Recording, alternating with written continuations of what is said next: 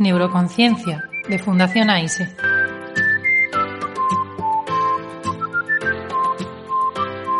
Con Manuel Jesús Quintero.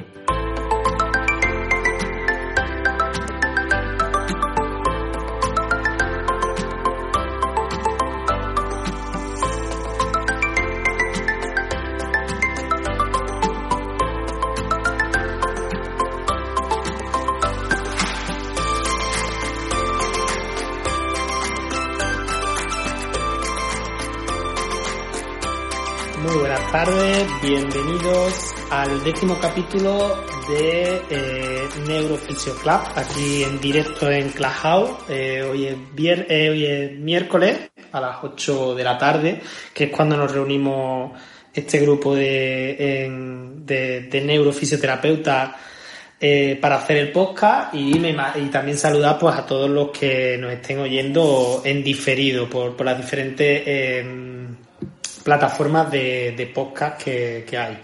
Eh, la verdad es que estamos teniendo siempre, yo creo que todos los capítulos decimos que estamos teniendo mucho éxito y que, que cuando hicimos esto no nos lo terminábamos de, de creer ese éxito que, que teníamos. Eh, pero bueno, ya está. Yo creo que, que, esto es lo único que nos, nos anima un poco a, a seguir para adelante y a, y a que la comunidad siga creciendo. Hoy yo creo que es un tema un poco, bueno, para mí es bastante interesante. De hecho, yo fui uno de los que lo propuse eh, y creo que, que bastante necesario porque hay muchas afirmaciones, muchos mitos en neurociencia eh, que, a, golpe de, comentarlo, pues ya lo hemos tomado como, como dogmas o como, como realidades. Y en muchos casos, pues no tienen nada que ver con, con, la, con la ciencia, con lo que nos dice la ciencia, y en otros casos, como por ejemplo algunos que vamos a comentar, el cerebro triuno, que es uno de los que vamos a hablar hoy, eh, al final son explicaciones, eh, por así decirlo, más antiguas o, o que en algún momento eh, pues fueron explicaciones, teorías de control motor, teorías de funcionamiento del sistema nervioso, que en su momento pues fueron una explicación que se le dio con la evidencia de aquel momento, pero que con la evidencia actual y con el conocimiento del funcionamiento del sistema nervioso que tenemos ahora mismo, pues no tienen tanta cabida. Aún así, eh, como veremos, eh, siguen estando muy, muy presentes. Eh, pues si os parece bien, os doy la bienvenida pues a todos los compañeros que tengo arriba. Tengo a Yolanda Colodro, Ana, no le voy a decir el apellido por, por respeto, eh, Mode y Juan, eh, que los tengo arriba, y por atrás tengo también a varios compañeros que en cualquier momento, eh, si quieren subirse, pues están completamente invitados para que levanten la mano y, y se unan y den su opinión o nos cuenten algún mito eh, de los que ellos tienen. No sé si os apetece alguno en concreto, Juan o Ana, para empezar o, o cómo lo vamos planteando. Yo soy un caballero, siempre las señoras primero, por supuesto. Así que si quiere Ana o Moda empezar o Yolanda, por mí encantado. Que yo sabes que yo tengo carrete de sobra y ya hablo mucho todas las, todas las semanas, así que si queréis empezar alguna de vosotras, por mí encantado. Vaya, yo estoy aquí a lo que a lo que diga el público.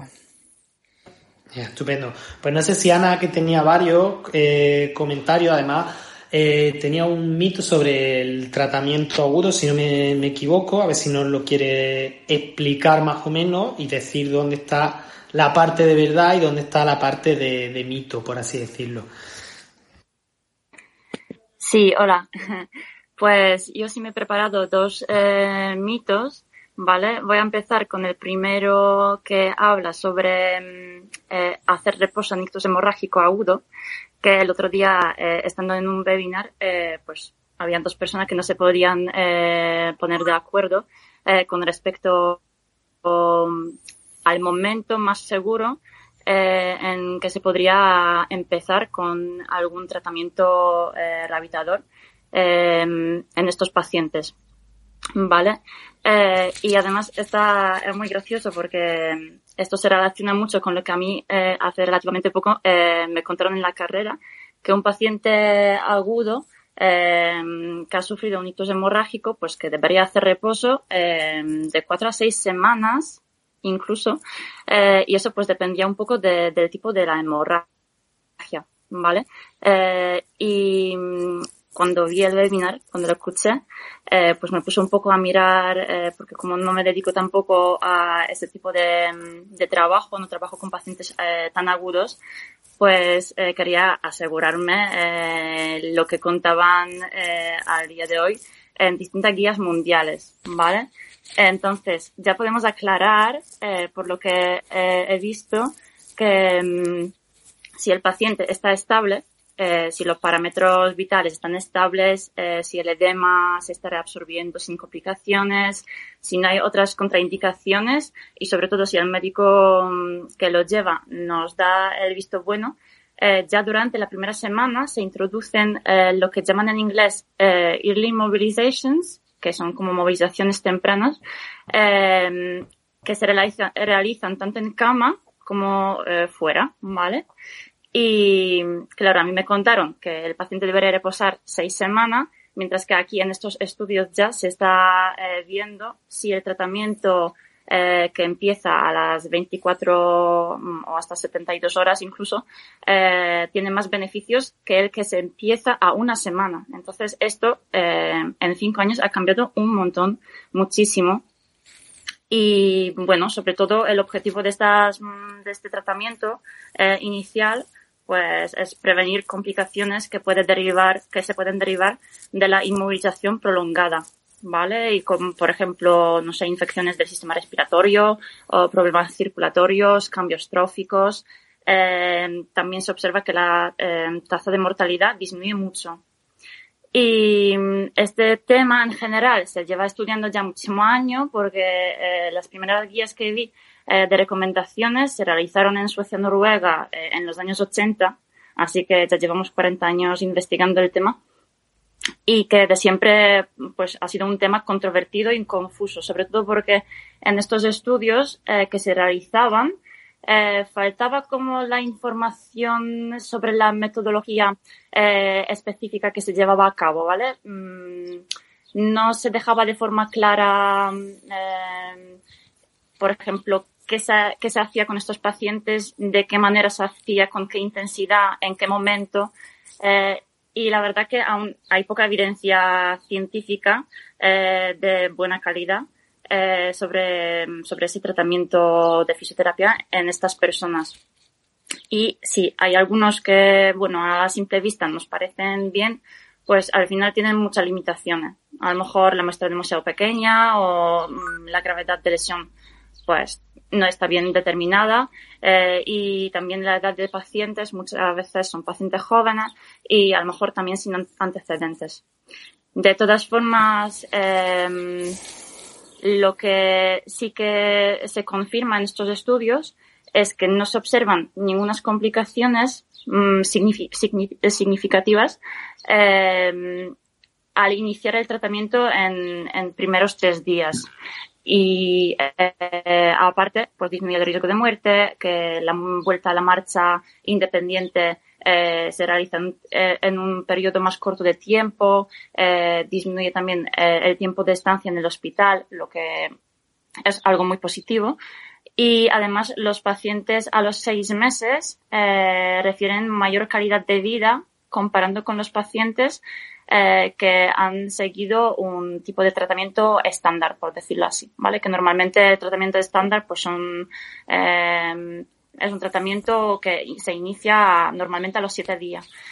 Y claro, a ver, todo esto, pues eh, al, al, final los pacientes, pues cada uno es un mundo y hay que tener en cuenta que cada uno pues va a tener su tipo de lesión y que no se puede aplicar ese tipo de protocolo a todo a toda la población que, que sufre un ictus hemorrágico. Pero la verdad que aclara mucho eh, la situación presente y a mí, pues como no trabajo en ese ámbito, pues la verdad que me ha, me ha parecido muy interesante. Sí, yo creo que, que, en ese sentido la clave la has comentado tú al principio, eh, Ana. Creo que, que, una de las claves que has comentado es siempre que haya una estabilidad hemodinámica, obviamente sin una estabilidad hemodinámica mmm, y una estabilidad eh, del paciente, de, de la lesión, eh, obviamente no estaría contraindicado eh, cualquier tratamiento rehabilitador. pero dentro de una estabilidad que el paciente ya tiene estable la lesión, pues lo que se recomienda es si puede ser activo, estupendo, si no puede ser activo, pues te a un activo asistido, si no puede ser un activo asistido y te tienes que quedar con unas movilizaciones simplemente pasivas, pues te tienes que quedar con unas movilizaciones pasivas.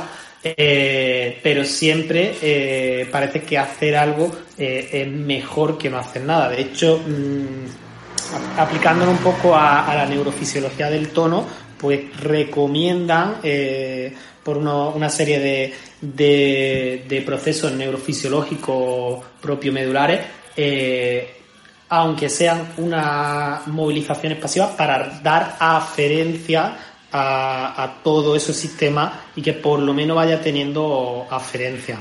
Eh, no sé, Juan, si nos querías comentar tú algún mito, te, te animas a algún mito, quieres comentar algo sobre, sobre este mito. Bueno, el mito del tratamiento precoz, que todavía algunos, yo lo he oído por ahí en algunos profesionales de la neurología, cuando he estado en, la reunión anual de la SEN y en algunas cosillas por ahí, pues es una susta vieja, como se dice en mi pueblo, que viene de, bueno, yo no me voy a enrollar mucho porque esto si queréis algún día podemos tratar única y exclusivamente de este tema, pero que viene de tres grandes estudios que se han hecho a partir de, de la década de 2010 hasta 2020, principalmente de 2010 a 2015. Si a alguien le interesa, pues bueno, le puedo dejar la referencia. Hay grandes estudios que arrojaron, así con muestras de distintos hospitales y con distintas metodologías que, bueno, son más o menos cuestionables. Voy a hacer un resumen muy rápido porque hay muchos mitos de los que tratar pues que el, eh, el tratamiento precoz en ciertas etiologías de ictus era contraproducente y podría generar incluso un aumento de la mortalidad. De hecho, los datos de uno de los, de los estudios más, eh, más famosos en este sentido, pues llegaba incluso a decir eso. Lo que pasa es que luego es cierto que cuando se han ido revisando las metodologías de los estudios, pues nos dábamos cuenta de que no había una buena distribución y que había algunos sesgos, así por resumir mucho, y que incluso los datos podrían ser interpretados al revés, es decir, a lo mejor un aumento de mortalidad en algunos de los grupos de estudio no era tanto por el tratamiento precoz de fisioterapia, sino porque es que eh, en ese hospital estaban los pacientes que estaban peor desde el punto de vista del ictus que habían sufrido, ¿no? Entonces, cuando se analizaban en profundidad los resultados, pues la verdad que eh, los tres grandes estudios, había otros más chiquitillos de los que estoy hablando, pues tenían bastantes fallos. Eh, de hecho, por ejemplo, si a alguien le interesa, pues el ABERT fue muy, muy, muy, muy famoso y de hecho todavía te lo sacan por ahí en algunos congresos a la cara cuando dice que el tratamiento de fisio tiene que empezar a pie de cama en la UCI, pues hay por ahí algunos profesionales que todavía te, te hablan de este tipo de, de estudios asustaviejas, como, como yo les llamo, que en cualquier caso, pues no, no vamos a entrar en profundidad, pero ya os digo que, que viene por ahí la nota. Así que sí, es un tema muy interesante el tratamiento en agudo pero lo que tenemos en claro hoy en día es que el fisio dispone de las suficientes herramientas para poder adaptar el tratamiento precoz de inicio mm, prácticamente las primeras 24 o 48 horas en cuanto el facultativo responsable dice que el paciente está hemodinámicamente estable, que las tensiones están más o menos normalizadas, pues tenemos las suficientes herramientas desde mm, los cambios posturales hasta ponerte de pie y echarte a correr en ese amplio abanico de herramientas que tenemos los fisios, pues podemos adaptarlas evidentemente a, a, este tipo de pacientes tan inagudos. Así que si queréis, en algún momento pues podemos eh, tratar el tema este de, de la fisio en agudo en ictus y de cómo por ahí todavía hay gente que dice que el tratamiento es contraproducente. De hecho, también uno de los grandes estudios se hizo en animales, porque se les puso ahí a los pobreticos un montón de horas al día a hacer práctica intensiva y entonces se llegó a la conclusión de que la práctica intensiva también empeoraba la clínica si se hacía de forma muy aguda. Pero claro, el problema era que la práctica intensiva se estaba dosificando de una forma en la que las criaturicas, los pobres bichicos, pues estaban pasándolo regular y no estaban recibiendo tratamiento para las lesiones que se les había generado. Entonces, claro, volvemos a lo mismo. No era tanto la práctica intensiva como el hecho de que si tú provocas una lesión hemorrágica y luego, en vez de darle atención al bicho, te pones a hacerle ejercicio, pues evidentemente que el bicho mm, empeora más que los bichos que han estado en reposo. Porque claro, el bicho que ha estado en reposo por lo menos no le ha estado tocando las narices, ¿no? Entonces, por eso digo que este tipo de trabajos eh, son como, como olas que vienen de vez en cuando, ¿no? Y, y, son este tipo de neuromitos que todavía de vez en cuando, pues, algunos profesionales utilizan para decir que el fisio no tiene que estar en la UCI a pie de cama en algunos tipos de ictus. Y ya os digo, salvo casos muy contados, salvo que, ya os digo, que el equipo facultativo considere que la figura del fisio puede generar algún tipo de, limitación en el tratamiento, el gran porcentaje de los pacientes lo que hace es beneficiarse del tratamiento precoz y de intensidades medio altas desde inicio. Así que yo, eso es lo único que tengo que aportar. Y si queréis, pues abro yo otro neuromito. Eh, podemos hablar del neuromito de la dominancia hemisférica, que es una cosa que es muy típica, ¿no? Eh, hay mucha gente por ahí, sobre todo esto se ve mucho en educación y está muy relacionado con los neuromitos. Yo siempre digo que el neuromito, sobre todo, es una mala interpretación de los datos de laboratorio, ¿no? Y entonces dentro de los neuromitos de la mala interpretación de datos de laboratorio, pues tenemos un subgrupo que sería el de creernos que lo que pasa en los bichos luego va a pasar en las personas. Tenemos otro subgrupo de creernos que las condiciones de laboratorio luego son generalizables al, al contexto. Tenemos otro subgrupo de dosis muy altas en el laboratorio que luego no se llevan a cabo en, o al revés, o dosis muy bajas que luego no se llevan a cabo en la vida cotidiana y por tanto pues no se pueden extrapolar las conclusiones. En fin, lo de la dominancia hemisférica, por ejemplo, es uno de los, típicos neuromitos que se dicen por ahí que incluso a mí me da mucho miedo cuando se utilizan en educación. Y es que se oye por ahí, yo he escuchado a algunos compañeros míos que se dedican a cosas como la pedagogía o a, que están en contacto con niños, hablar del típico eh, neuromito de que hay niños o hay criaturicas o incluso personas que son más hemisféricas derechas y otras que son más hemisféricas izquierdas, ¿no? Como que a partir de los datos de laboratorio y de aquella teoría maravillosa de la competencia interhemisférica, pues hay gente que todavía defiende que hay personas que aprenden mejor por vía hemisferio derecho, que es un hemisferio creativo, multicolor, hipilongo, eh, sentimental, emocional, eh, viva la romería de la Virgen de la Cabeza, y hay otras personas que aprenden mejor vía hemisferio izquierdo, que es un hemisferio frío, calculador, banquero, de hacer cuentas, blanco y negro, eh, muy analítico y muy, eh, muy serio y muy rancio, ¿no?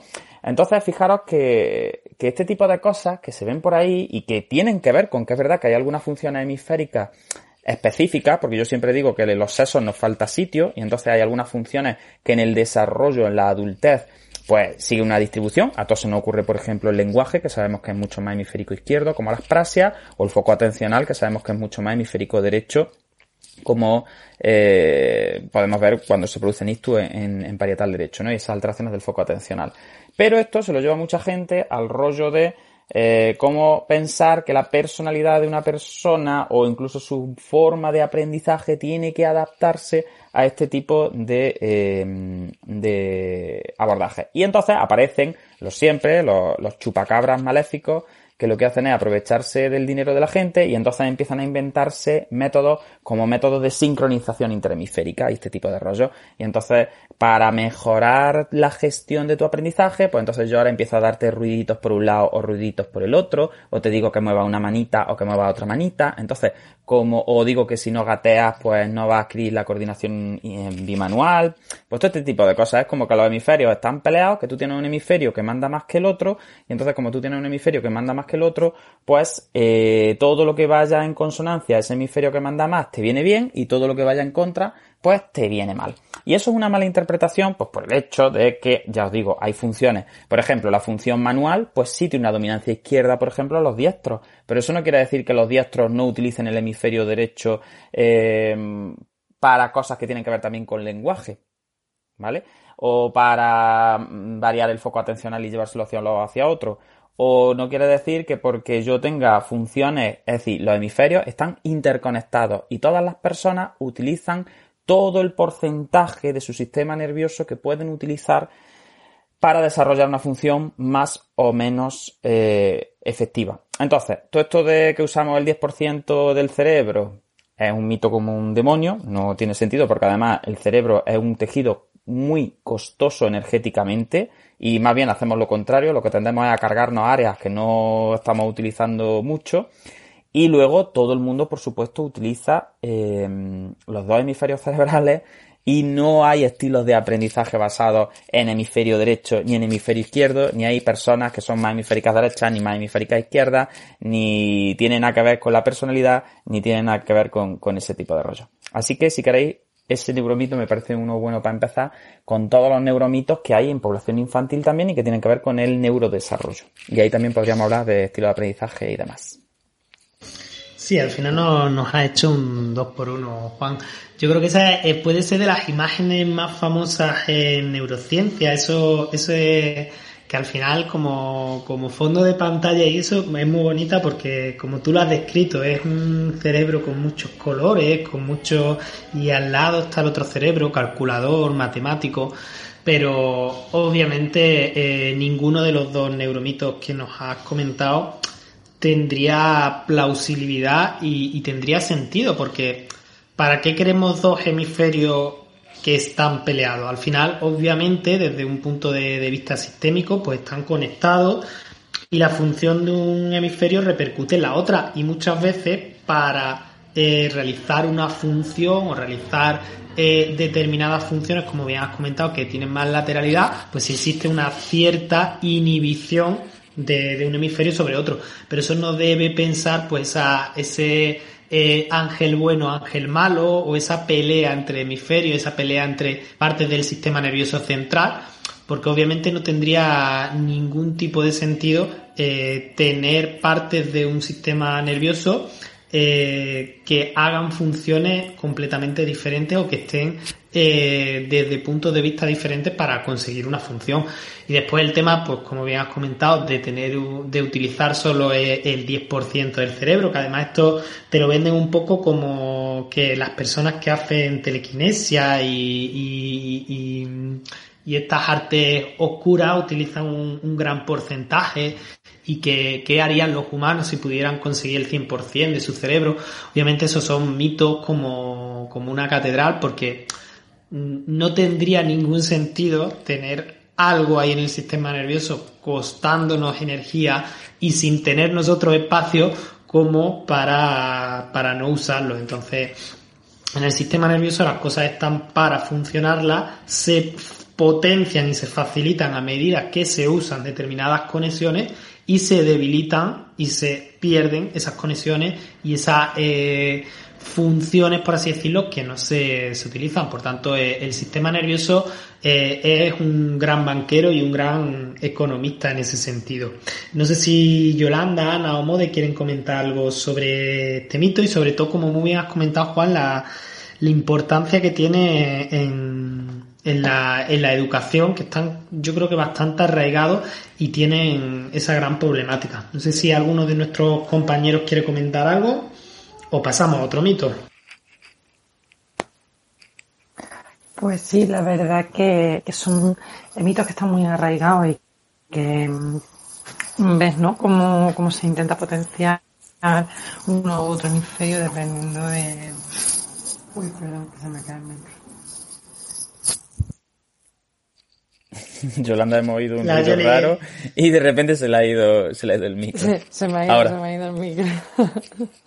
eh, sí, bueno, pero eso que, que se intenta trabajar mucho también, ¿no? En el mundo de, de la docencia y por suerte pues ya hay algunos autores que hacen divulgación eh, muy interesante sobre cómo funciona el cerebro de una forma un poco más científica y cómo se puede usar eso también en educación. Y yo creo que, que por suerte cada vez se está oyendo un poco más de estas formas de, de trabajo. Y bueno, en consonancia también a lo que decía Juan, ¿no? De hablar de esta gente que habláis que, que dicen que solo se usa una parte de, del cerebro, pues bueno, a lo mejor añadir ahí como apunte, ¿no? Ya que estamos haciendo eh, un programa un poco más divulgativo, pues que el, cerebro, el sistema nervioso está funcionando y está activo incluso cuando no estamos haciendo nada, ¿no? Esa famosa red neuronal por defecto en la que hay un montón de áreas del sistema nervioso que están activas, eh, mientras nosotros pues a lo mejor estamos sentados en el banco del parque empanados sin eh, estar realmente ni moviéndonos demasiado, ni haciendo una función cognitiva eh, concreta, porque lo que estamos haciendo un poco es como estar viendo las musarañas, como, como se dice por aquí, ¿no? Entonces yo creo que ese quizás también sea eh, un apunte que, que puede ir en consonancia a lo que estabais diciendo. Y bueno, Manuel, ya que se está hablando de, de niños, eh, ¿no? Eh, pues yo creo que a lo mejor podías comentarnos tú el tema del cerebro triuno que, que te gusta a ti. Sí, el, cerebro triuno yo creo que ha sido uno de los, de los grandes neuromitos y además eh, tiene eh, mucha problemática eh, porque os comento. Yo la verdad es que había propuesto el tema antes de lo habíamos propuesto la semana pasada bastante antes. Yo ya lo tenía en mente. Y sí es verdad que yo el cerebro triuno es un modelo explicativo que, que lo explico, por ejemplo, en los temas de, de neurodesarrollo, pero claro, como modelo antiguo eh, explicativo. Y claro, yo siempre que intento criticar algún modelo, intento criticar una técnica, pues lo que me gusta es meterme, pues buscar un poco y leer qué dicen los autores de esa técnica.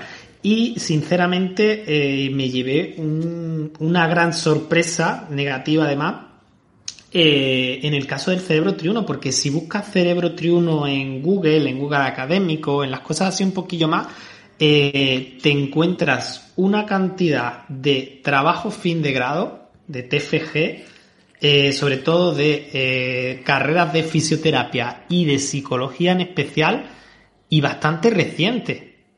Claro, y eso es como, ¿cómo estamos haciendo esto tan mal para eh, que haya eh, alumnos que estén recién salidos de la carrera y su afán de investigación sea eh, investigar una teoría de 1964 que está completamente en desuso. Entonces, es como, ¿qué se está haciendo mal? Y yo creo que, que hoy vengo yo muy crítico en ese sentido. Creo que desde eh, desde los diferentes organismos educativos, por así decirlo, y, creo que deberíamos cambiar un poco el modelo porque yo, por ejemplo, recordando un poco la formación, yo me formé con las leyes de Gessel y con todas esas leyes del neurodesarrollo que se empezaron a principios del siglo XX y que a día de hoy eh, no tienen cabida dentro de la visión del neurodesarrollo que tenemos, pero yo en 2015 que estudié, las estudié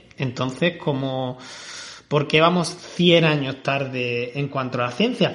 Y cuando ya me terminé de dar la vuelta un poco a todo esto, fue porque este fin de semana que he estado de formación con, con el máster en neuroterapia, pues una chica, pues lo típico al presentarte, pues comentas un poquillo que trabajas, que no. Y, y al presentarte, eh, pues nada, dije que trabajaba sobre todo con niños y esta chica se me acercó en un descanso a hacerme una consulta. Y la consulta me vino porque tenía unos sobrinos que, que según ella gateaban raro. Al final era un patrón de gateo eh, asimétrico que en principio pues no, no tenía más clínica ni nada. Yo le resté importancia, no te preocupes, los diferentes patrones son diferentes formas. Pero claro, a raíz de ahí, esta chica recién salida de la carrera, estamos hablando de que salió la carrera en septiembre, me dio una clase de mm, cerebro triuno con teorías jerárquicas del neurodesarrollo con eh, conexión interhemisférica que yo decía, madre mía, esta pobre chica que acaba de salir de la carrera y le han enseñado cosas que llevamos 50 años sabiendo mm, que del todo ciertas no son. Entonces creo que, hay bastante trabajo ahí y la importancia de, estos espacios y de como profesionales reivindicarnos un poco en esa divulgación y eh, en ese sentido decir, oye, eh, ya basta, ya basta de que haya TFM del cerebro triuno publicado en 2020, ya basta de que una chica que acaba de salir de la carrera me cuente que el gateo, si no es un patrón simétrico, eh, pues puede tener problemas de neurodesarrollo cuando sabemos perfectamente que eso es completamente incierto. ¿Vale? No sé si el resto de mi compañero o empiezo un poquillo ya con, el cerebro triuno, pero es que esto me la, me la tenía guardada desde el fin de semana. Digo, esto lo tengo que decir sí o sí porque me, está, me estaba quemando ya por dentro. Ya me quemó por dentro BTFM sobre ese tema pero ya ve a una chica recién salida de la carrera defendiéndome un modelo de neurodesarrollo que la verdad es que no tiene cabida a día de hoy, mm, fue como, por Dios, ¿qué, estamos haciendo mal? Bueno, pues bueno, Manuel, mira, si yo solo por darte un dato, eh, hace poco en una encuesta que se publicó en, en la Sociedad Americana de Neurofisioterapia, eh, se hizo un estudio poco transdisciplinar con docentes y con, y con fisios de infantil. Pues fíjate, todavía el 85 largo por ciento de los profesores y sobre todo lo que me llamaba la atención era que no había grandes diferencias con los fisioterapeutas que decían que eran fisioterapeutas de neuro. Estaban convencidos que hacer ejercicios así cortitos de coordinación bimanual mejoraba la integración de la función cerebral porque conectaba los hemisferios izquierdo y derecho. Y es que encima cuando tú preguntabas sobre qué efecto tenía eso, pues te saltaban con que, claro, que cuando tú hacías ejercicios que, eran de coordinación bimanual y todo este tipo de cosas, y el gateo simétrico y, y todas las cosas hasta que tú nos comentas, y siempre que se trabajaba con lo perceptivo motor así en el sentido de, bueno, de manejar las manos de forma que vayan simétricas, simétricas, meter patrones fase, contrafase, no sé cuánto, que eso mejoraba la lectoescritura. O sea, así ya, sobre la marcha, me encontraba que niños que no gateaban eran niños que luego iban peor en lectoescritura y que si las criaturas no hacían ejercicios muy breves, muy repetidos y muy intensivos en el sentido de muy básicos, eh, luego iban a tener problemas de desarrollo académico. Y todo esto sabemos que está más que, eh, más que, es que es una soberana tontería, porque es que entonces, eh, todos conocemos, por ejemplo, chavalillos que por desgracia sufren AMES que son AME devastadoras, que es que a los dos años, mm, bueno, son niños que directamente no se han podido sentar nunca eh, de forma estable y que han manejado los miembros superiores como lo han manejado y que han tenido las posibilidades de movimiento que han tenido y son niños que tienen coeficientes intelectuales perfectamente normales o incluso por encima de la media. Es decir, si hubiese una una relación tan cercana y tan directa entre el desarrollo de capacidades motrices y luego habilidades de lectoescritura de rollos más académicos, entonces cualquier niño con un problema motor básico tan, tan, tan exagerado, tan devastador, debería tener sí o sí algún tipo de implicación cognitiva. Y la verdad es que no la tienen.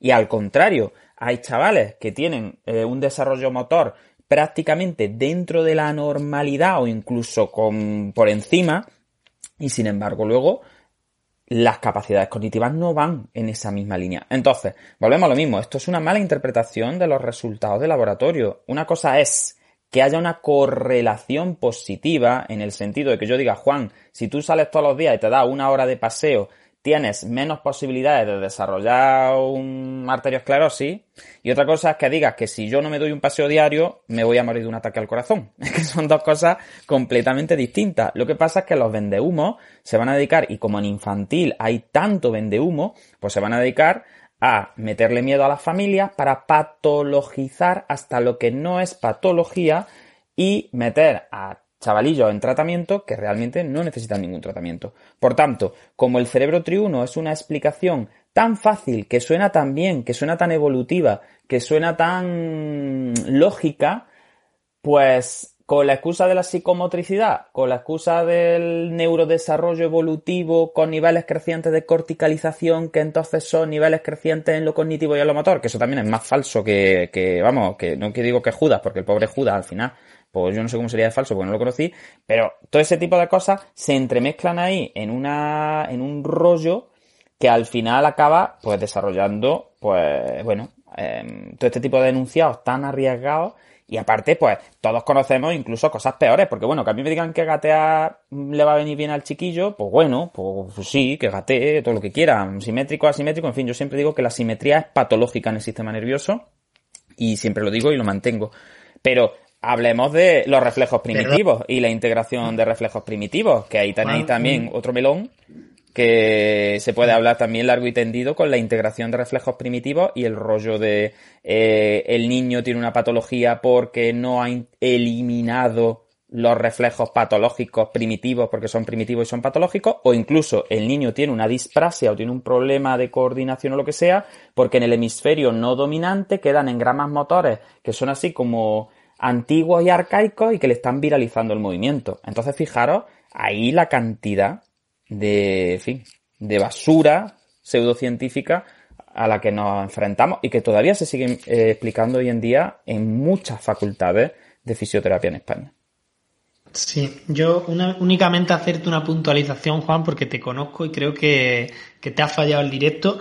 Has comentado que tú consideras que la simetría es completamente patológica. Conociéndote, yo sé que tú querías decir que considerabas patológico la simetría, no la asimetría, ¿vale? Para que no quede para que no quede en el de directo. Hecho, Manuel, he dicho la simetría. Lo que pasa es que yo con mi Ah, acento. sí, con, vale, vale. con mi acento es un poquillo complicado, sí, sí. No, lo, Ya está. lo patológico es lo simétrico. Para mí, dentro del desarrollo, porque no somos completamente simétricos y porque yo siempre, de hecho, los chistes míos típicos de carrera son los del primer día de quitaros todos la camiseta, poneros aquí en bañador y vamos a ver quién tiene un hombro más alto que el otro. Esos son siempre mis chistes de, de tonterías de carrera de fisioterapia de primer día, de vamos a ver quién tiene una escápula más alada que la otra. Pues todo el mundo tiene una escápula más alada que otra, por suerte. Entonces, por eso digo que aquí hay una cantidad de, de, de basura que, bueno, que si nos metemos a hablar de neuromitos ahí, pues desde el cerebro triuno, que lo, podemos desarrollar más si queréis, hasta la integración de reflejos patológicos, que es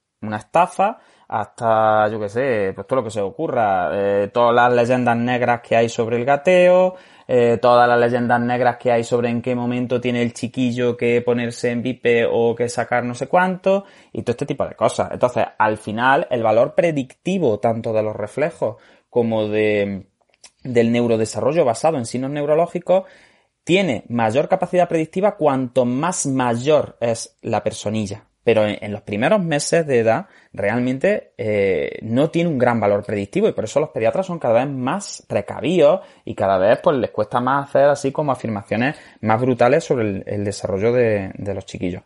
Entonces por eso digo que, que al final no es tan raro, que es que ya os digo, que es que en encuestas, pues, por encima del 85% de los fisios de neuro que trabajan con infantil están convencidos de que de todos estos tipos de, de enunciados que se decían en cuanto a, a, que ejercicios repetitivos y no sé cuánto que integraban la motricidad fina, luego va a hacer que el chiquillo sea más listo. Y es como que no, que habrá una relación, pero que no, ya está, que no, no hay ningún tipo de evidencia sólida que, que, que, que vaya en este sentido ni de coña, vamos.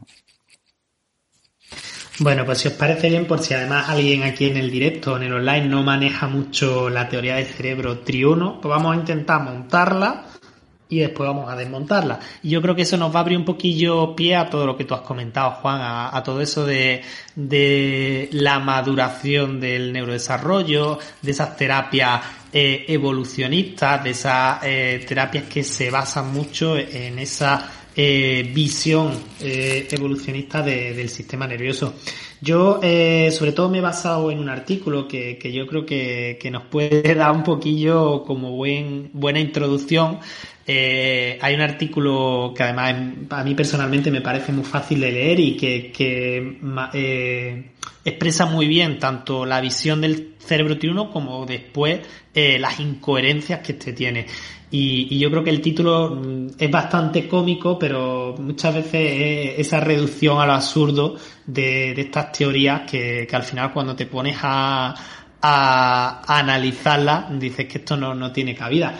Y, y, el título es así como eh, tu cerebro no es una cebolla con, con un pequeño reptil dentro, ¿vale? Porque está, como vemos, eh, vamos a ver, esta teoría se basa un poco en eso, en las capas estratificadas del sistema nervioso y de que hay como una evolución, como una eh, repercusión filogenética dentro de, del neurodesarrollo. Si os parece bien, vamos a montar como los tres principios principales eh, los tres principios principales, claro, para la redundancia, los tres principios generales de esta teoría del cerebro triuno que, que enunció Marlene en 1964 que ha tenido bastante, bastante acogida, sobre todo en esas terapias jerárquicas del neurodesarrollo y dentro de las jerárquicas, si pudiéramos abrir una, una cantera dentro de las jerárquicas, estarían esas jerárquicas evolucionistas que tenían, llevaban este modelo por, por bandera.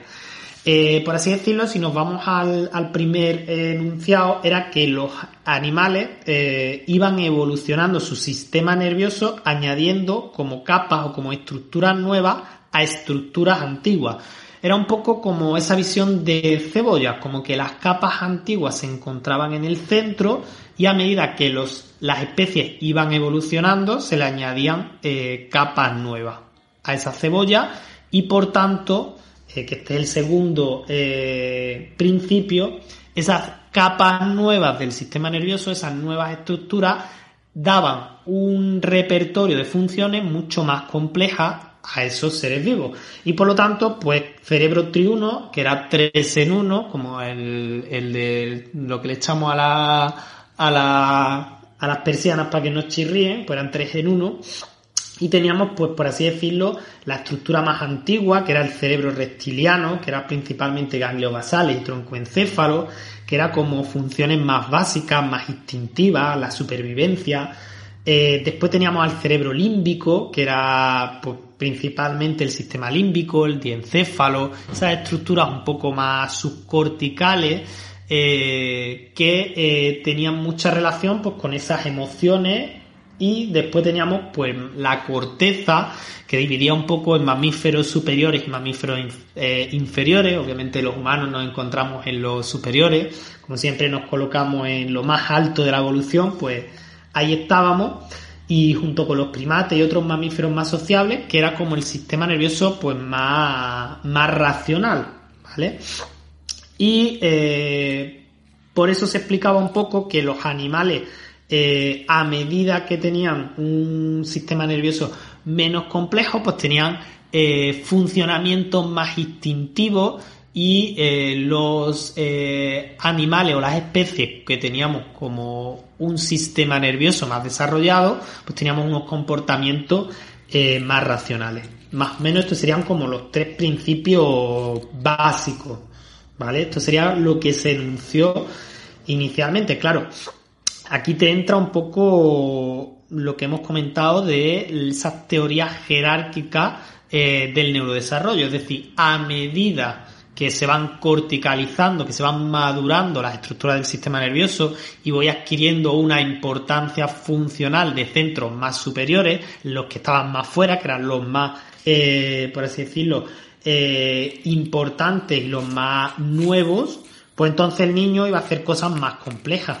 ¿Vale? De hecho, eh, hay teorías que te dicen como que la médula son de reflejo, cuando el niño tiene eh, una mayor actividad de la médula, tiene más reflejo, con el troncoencéfalo empiezan a, empiezan a salir algunos movimientos, se van desarrollando los volteos, las posiciones de suelo, troncoencéfalo alto ya va la cuadrupedia, estructuras un poquillo más altas ya va la bipedestación y como que la marcha era el, la joya de la corona del ser humano, que lo habíamos conseguido más que ninguno y por tanto ese era el desarrollo de, las cortezas, que teníamos unas cortezas eh, mejores que nadie. Pero claro, esta teoría eh, en su tiempo quizás sí tenía un poco más de, de lógica, pero a medida que va avanzando la ciencia, pues flaquea en varias cosas. Lo primero es que estamos viendo, como hemos comentado, que los animales añadían estructuras eh, sobre sistemas nerviosos previos. Es decir, vamos a poner un ejemplo muy facilillo. Pues teníamos un reptil que era eh, menos que un mamífero, por lo tanto, mm, pues teníamos ese cerebro reptiliano y a ese cerebro reptiliano como que le crecía unos hemisferios, le crecía una corteza. Pero claro, ¿cuál es el problema? Que esta visión implica que haya una linealidad en la evolución, es decir, que primero estén los reptiles, que después del reptil vayan apareciendo reptiles un poquillo más complejos, de los reptiles más complejos aparezcan algunos mamíferos menos complejos y se vaya todo complejizando pero muy linealmente, porque se tiene que formar un sistema nervioso nuevo al que le crecen alguna estructura para que nazca la siguiente especie. Pues no, esto realmente no es la visión real de la evolución de las especies, donde existen una serie de antecesores comunes, por así decirlo, que tenían una, serie de estructuras del sistema nervioso y esa eh, estructura en el sistema nervioso se fueron complejizando. De hecho, pone un ejemplo muy claro este, este artículo en el que compara los sistemas nerviosos de un tiburón, como un pez, eh, de un mamífero inferior, en este caso un ratón, y eh, un ser humano. Y entonces no varían como si nos crecieran nuevas estructuras, sino que las estructuras que ya existen se complejizan, ¿vale? Entonces eso es una de las importancias. Nosotros estamos complejizando nuestro sistema nervioso y no estamos añadiéndole funciones nuevas como si fuéramos un ordenador y le cambiáramos la memoria RAM. Y otra cosa muy importante y muy bonita es que hay sistemas, hay eh, mm, especies que se encuentran muy abajo en la en la escala evolutiva, por así decirlo, que si lo metemos, pues sobre todo invertebrados, que llaman la atención la complejidad de conducta y la complejidad del sistema nervioso que tiene. Y aquí si tenemos que destacar a alguien son los cefalópodos y a los pulpos, que siendo invertebrados eh, tienen unas conductas y unos sistemas nerviosos bastante, bastante complejos. Hoy, ¿habéis visto lo que el pulpo me enseñó, por favor? Que yo que ya, mira que me gusta el pulpo feira, pero creo que ya no voy a comer más pulpo. ¿Lo habéis visto de verdad el documental alguien por ahí de los oyentes o lo que sea? Es, es que me ha venido de repente. Mucha gente ha comentado lo mismo que tú. Yo no lo quiero ver porque me gusta mucho el pulpo. Pues yo creo que he cometido un error viendo el documental, ¿eh? os lo digo de verdad. Está en Netflix y es, una, lo podéis ver tranquilamente, pero luego os va a costar volver a comer pulpo, ¿eh? De verdad es que sí. Manuel, Manuel, te dejo, Manuel, te dejo. Era solo que es que se me ha venido de repente al decirlo de los cefalópodos, he, revivido el trauma que he tenido yo con esa, con ese documental. Sí, eh, no nos ha hecho mucho spoiler, sí, bueno, no nos ha hecho mucho spoiler, pero me imagino que en ese documental, sin haberlo visto, se verán pulpos bastante inteligentes o con conductas bastante... Más listos que mucha gente que yo conozco, Manuel, fíjate lo que te digo. Pues son invertebrados, fíjate tú, según esta teoría deberían estar en lo bajo, en lo bajo. Pero para que veáis que, que tiene bastante limitaciones. Pero el pulpo gatea y como tiene muchas patas y tiene muchas patas que coordinar, pues claro, entonces como tienen que coordinar tantas patas es muy listo por eso. Porque es que eso para la coordinación interhemisférica tiene que ser buenísimo. No tienen hemisferios, pero ya van coordinando. No, no habrá la vida, Juan. No habrá la vida por ahí. El problema es que lo escuche alguien así en el, trozo separado y diga, uy, este Juan se ha vuelto loco, ¿eh? Que no, no haya... Sí, pues puede ser eso, que tenga tanta coordinación interhemisférica que es que no nos dé la... la nos eche la patilla. Eh, ya está. Si creo que, que esto un poco desmontaría ese primer principio. Si queréis vamos a avanzar un poquillo el segundo, que tiene muchísima relación con este, y es que sistemas nerviosos más grandes no son sistemas nerviosos más complejos ni más funcionales, ¿vale? La, complejidad de un sistema nervioso no viene determinado por el tamaño, de hecho no somos los seres vivos con el sistema nervioso más grande, ni muchísimo menos, sino que la importancia, lo que te marca eh, la, mm, la complejidad de ese sistema nervioso es la cantidad de conexiones que establecen, ¿vale? Esto es un concepto muy sistémico y, es precioso que no necesitas algo muy grande, sino muy conectado. Y por aquí podemos volver a, caer y a, romper un poco esta teoría del cerebro triuno, porque claro, un cerebro más grande en el cerebro triuno es un cerebro que se le han acoplado más estructuras y siempre más estructuras implicaban mayor eh, funcionalidad y mayor complejidad. Y estamos viendo que no, que hay eh, seres vivos que tienen sistemas nerviosos mucho más grandes y funcionan mucho peor que otros que tienen sistemas nerviosos más pequeños. Y la importancia, lo que dan la importancia es a ese coeficiente, a ese número de eh, conexiones, número de sinapsis que forman sus partes.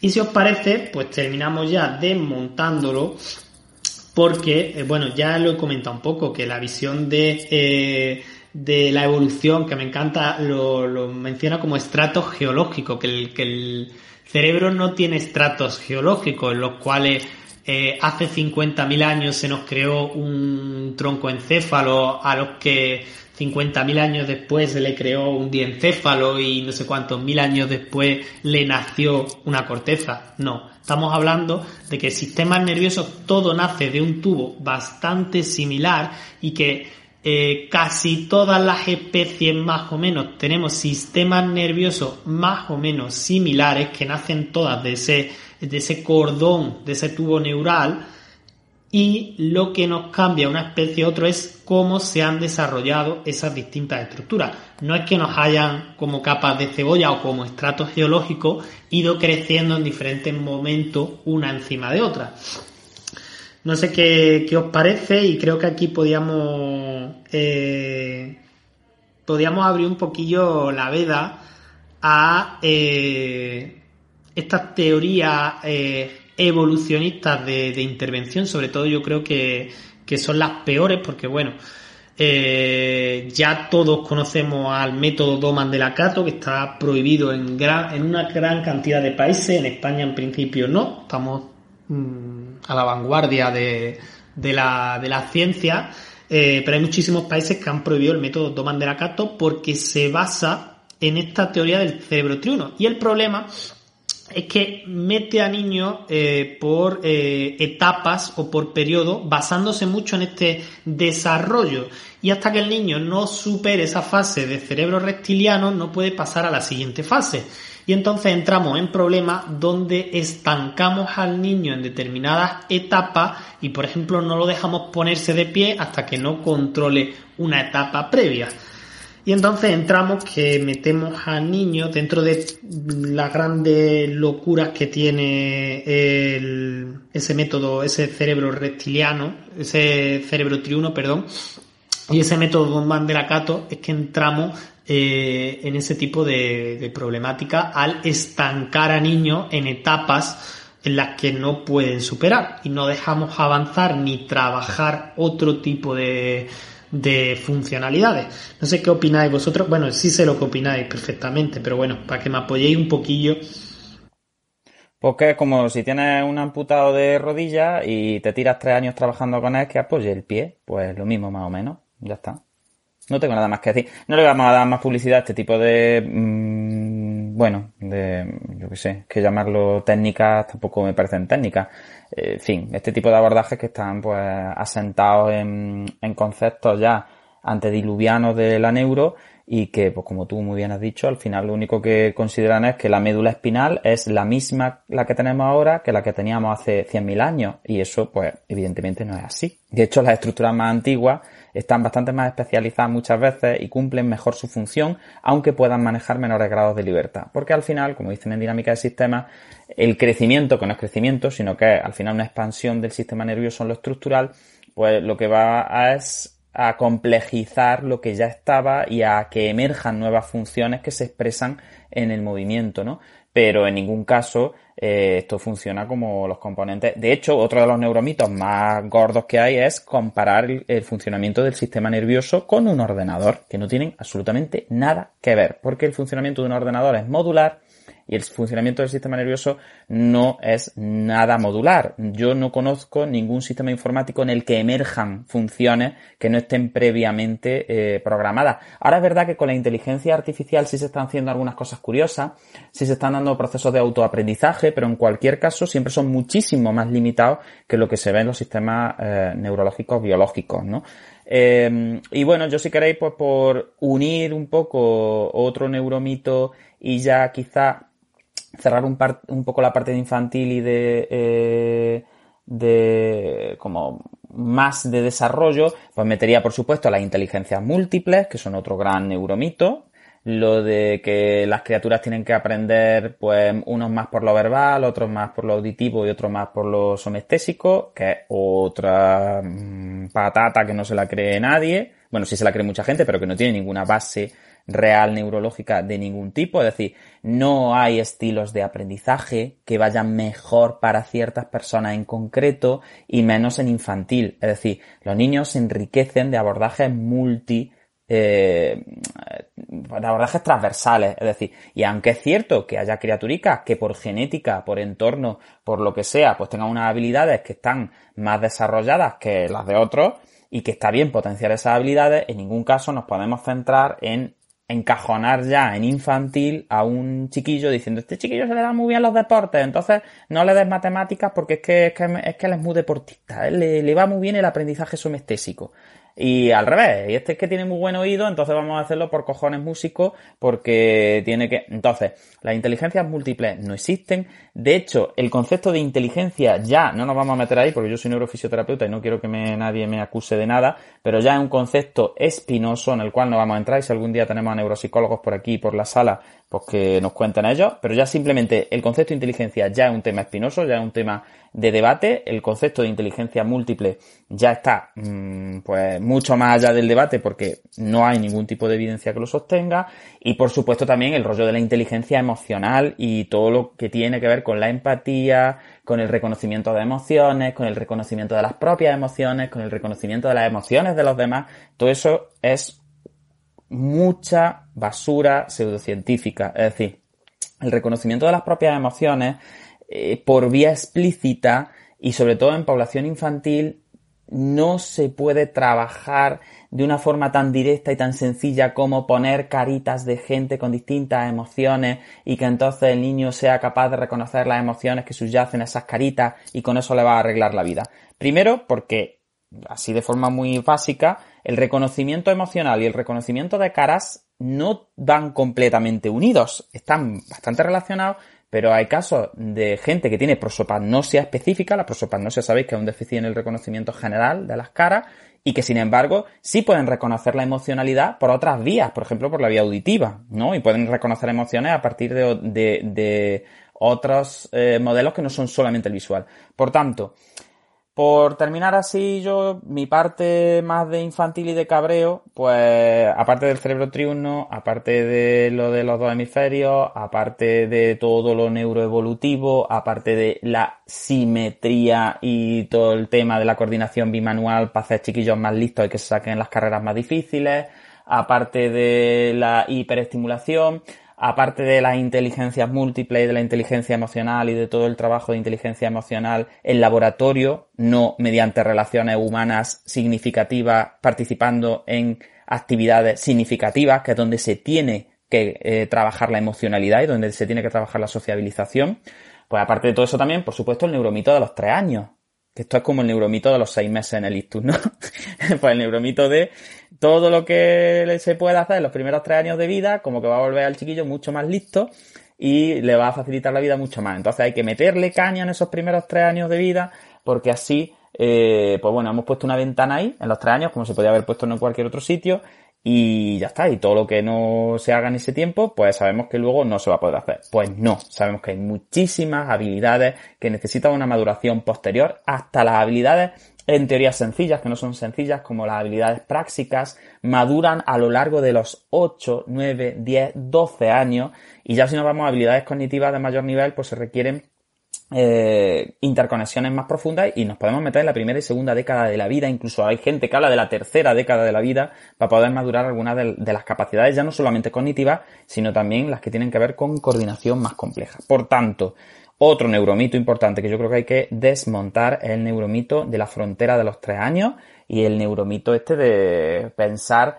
que como que el cerebro, muy relacionado con lo del 10% que hablábamos antes, ¿no? Como que el cerebro tiene una pluripotencialidad que si tú trabajas, si estudias mucho y si le das mucha caña a los chiquillos, pues como que los vas a volver más listos que si no les das caña. Y la realidad es que incluso fijaros cosas que se tienen tan asimiladas como que un entorno enriquecido puede mejorar el desempeño, pues no están tan claras, porque luego también depende mucho de cómo el organismo se enfrenta al ambiente, porque hay ambientes muy enriquecidos que en ciertos tipos de personas o en ciertas personas lo que generan es abstracción, generan como que se tengan que aislar un poco del ambiente porque están sobreestimulados y eso también es negativo. Y hay entornos que son muy pobres y que estimulan el desarrollo intelectual y el desarrollo motor precisamente porque son entornos muy pobres y entonces como que el afrontamiento que hacen los individuos frente a ese entorno es como buscarse la vida, ¿no? Como hay que, tienen que desarrollar capacidades nuevas. Por tanto,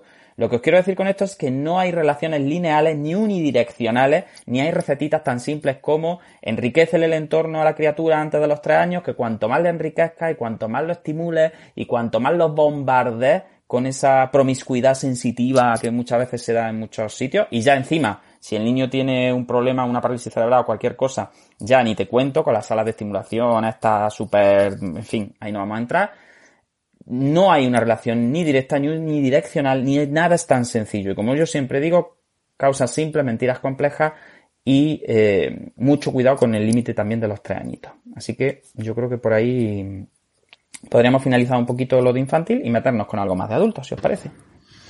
Se me ha, se me ha, he perdido la cuenta de, de cuánto has tirado ahora mismo por la borda, de cuántos mitos. Eh, la verdad es que lo que has comentado de, del abordaje de, de esa inteligencia emocional, de esas funciones más emocionales, eh, desde el punto de vista explícito, yo creo que a todo el mundo que hemos trabajado infantil y sobre todo a todo el mundo que hemos tenido contacto con eh, trastornos del espectro autista, el, el, la intervención estrella que se hace y, y, al final es que como tú bien comentas, no tiene ningún sentido eh, ni, ni, tiene ningún tipo de, de, lógica. Aparte que en muchos casos lo que terminas comenta, eh, lo que termina eh, provocando son niños aún más rígidos y aún más autómatas, más dependientes de ese aprendizaje y que no realmente eh, completamente lo contrario. Si tú le enseñas una, una, algo emocional, algo emocional en principio completamente cortical, algo que no se eh, piensa, yo estoy contento, estoy feliz, pero no es una cosa eh, consciente, no es una cosa explícita, no es una cosa... Eh, y si me lo trabajas desde un punto de vista, yo siempre me acuerdo a un niño eh, era, la, era el cumpleaños de una, de una compañera de Isma y le decía, Isma, es tu cumpleaños, tienes que estar contenta. Siempre, siempre me acordaré, era como que tenía que estar contenta, era su cumpleaños y era obligatoria. Se crean como patrones muy rígidos de, de comportamiento y, y, ahora tienes que estar feliz, ahora tienes que estar contento.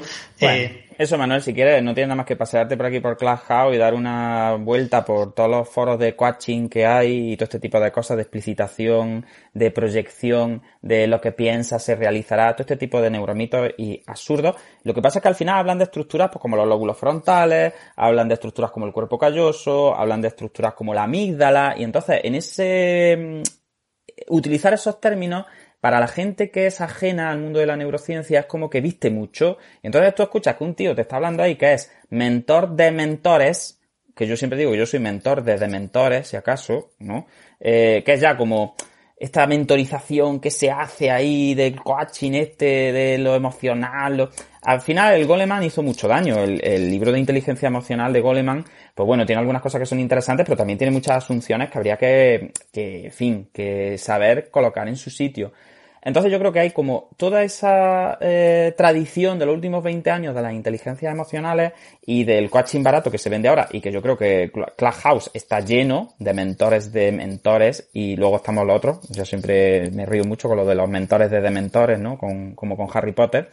Eh, y creo que al final, pues todo esto viene un poco de, de esa proyección de controlando la emoción, conseguirás tener una emocionalidad más plena y potenciarás tus capacidades cognitivas.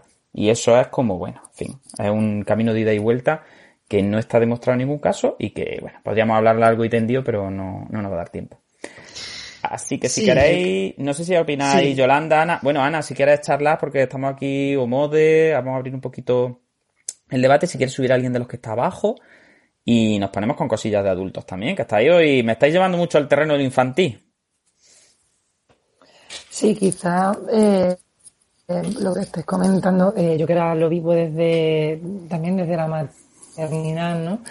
Te encuentras eh, mucha pseudociencia, mucha, mucho discurso barato, como estáis diciendo, de eh, ponga a la niña a gatear y si gatea pues se le coordinan los hemisferios y entonces será más lista y no sé cuánto.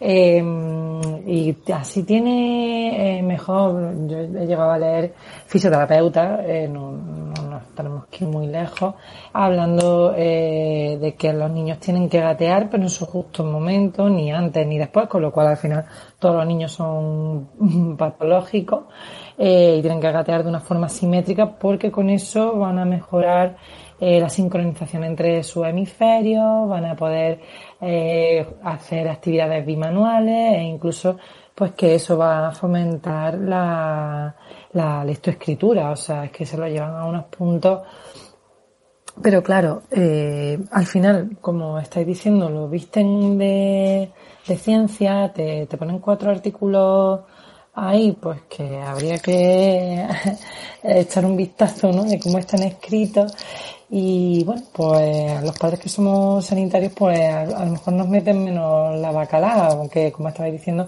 pues hay muchos oficios convencidos de esa historia.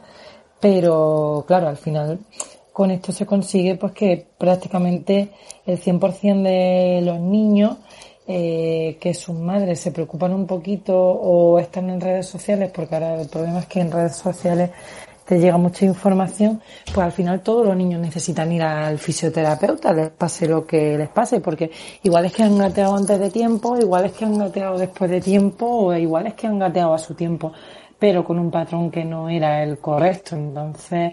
Bueno, Yolanda, y si te va a eso, eso, Todavía, pero es que ya ahora a los niños hay que recolocarle los huesos porque cuando te salen de la vagina, como la es muy estrecha, los huesos de la cabeza los tienen mal colocados, le aprietan los parietales y entonces, claro, si no le recoloco los huesos de la cabeza para que le dejen de aprietar los parietales, entonces, claro, los niños ahora tienen problemas psicomotrices porque es que el parietal es muy importante para la psicomotricidad. Entonces ahora a todos los niños hay que manipularles la cabeza para recolocarle los huesos porque han nacido.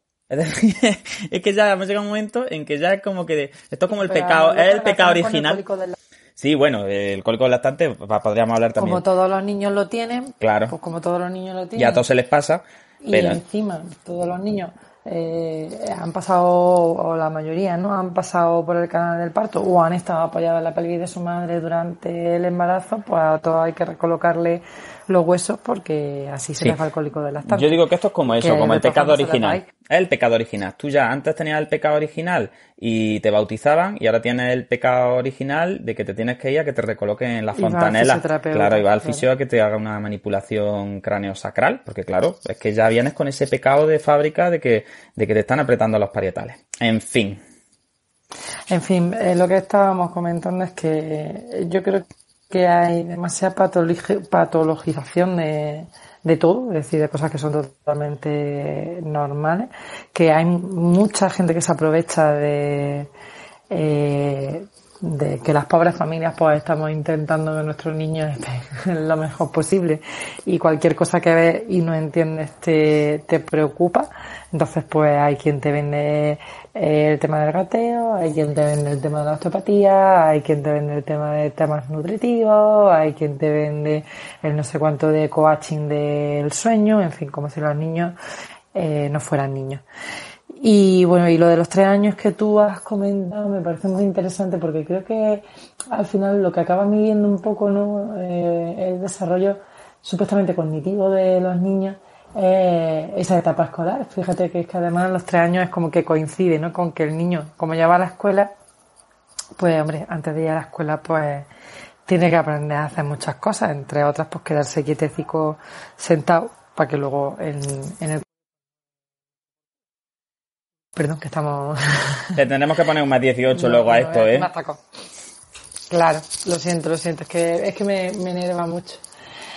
Y bueno, pues al final yo creo que, que quizás también hay que remarcar que, que muchas veces ese desarrollo que se intenta valorar al final no es más que, que el niño empiece a cumplir con todo el tema eh, muy iba a decir laboral, pero bueno, no escolar, ¿no? Que vaya cumpliendo con esos criterios de escolarización y que vaya cumpliendo con esos protocolos que luego van a implementar y que van a ser los que miran un poco lo que sabe, lo que no sabe el niño. Así que eh, hay mucho que rascar aquí y sí que es cierto que, es muy triste que, que se use en pro de hacerte rico eh, engañando a, la, a las familias.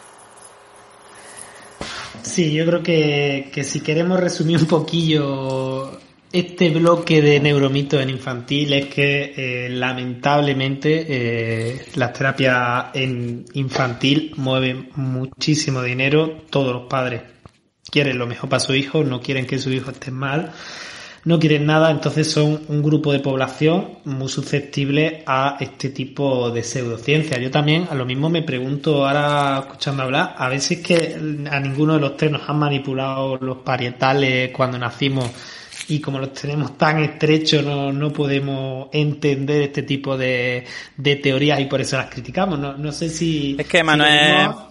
Yo te lo digo rápido, yo es que soy más de que me manipulen el sacro. El sacro y el cosi me encanta que me lo manipulen, ¿no? Ya una cosa, ya la cabeza me da un poco más igual.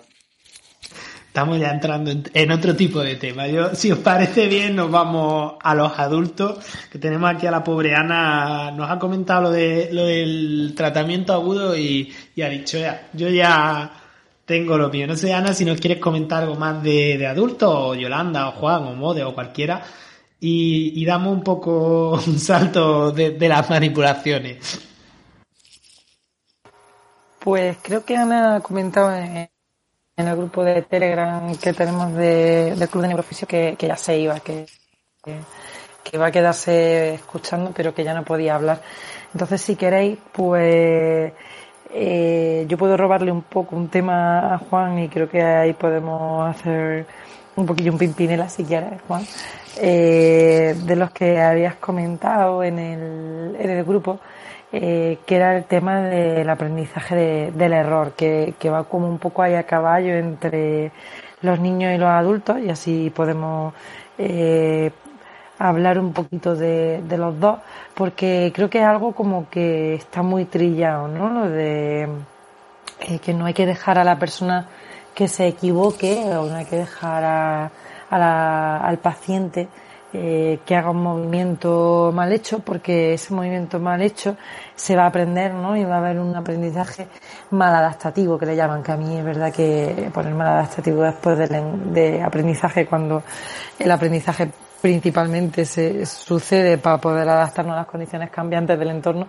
pues ya me, me chirría lo de aprendizaje sí. mal adaptado. Yolanda, yo creo que al final ese neuromito va muy relacionado, yo creo que son dos en uno, es un pack, ¿no? Y es el pack de la compensación, el, la demonización de la compensación. Entonces, porque al final siempre, como que a mí me viene una cosa que me llama mucho la atención de las teorías jerarquistas y de las neuroevolutivas, y, pues fin, todos, todos los conceptos de tratamiento que ya conocemos, que son los que están siempre en todos sitios y los que te piden en el currículum para trabajar y que yo, por ejemplo, no tengo.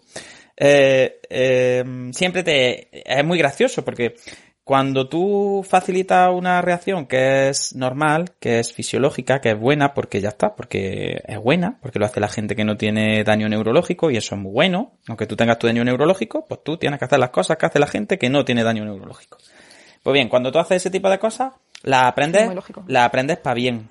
Esas las aprendes para bien. Esa es como que la repites, la repites y la aprendes para bien.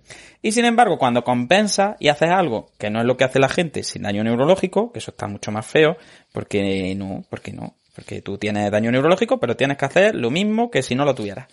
Entonces, eso se llama compensación. Y eso se aprende para mal.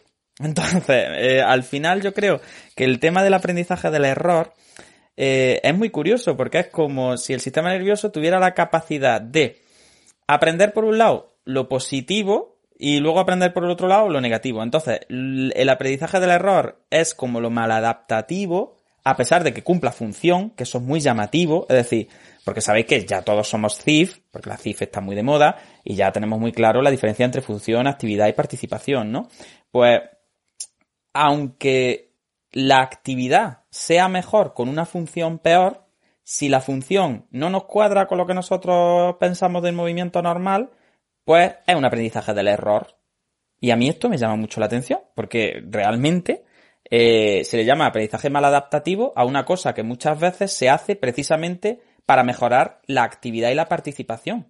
Aunque la función sea peor, claro. Es para una adaptación a, a las condiciones que te está demandando el entorno y las condiciones que tú tienes. Entonces, es que es muy curioso que se llame aprendizaje maladaptativo cuando precisamente su función es adaptarse. Pero claro, es lo que tú dices, se adapta no en las condiciones en las que a, la persona que lo observa o al terapeuta le parece bien que se adapten, que eso sería a lo mejor otra, otra baza, ¿no? El, eh, lo que, lo que aprendo es lo que yo quiero, no lo que quiere mi, mi terapeuta. Claro, y súper relacionado con ese neuromito del adulto está el neuromito del movimiento normal. El movimiento normal son los padres.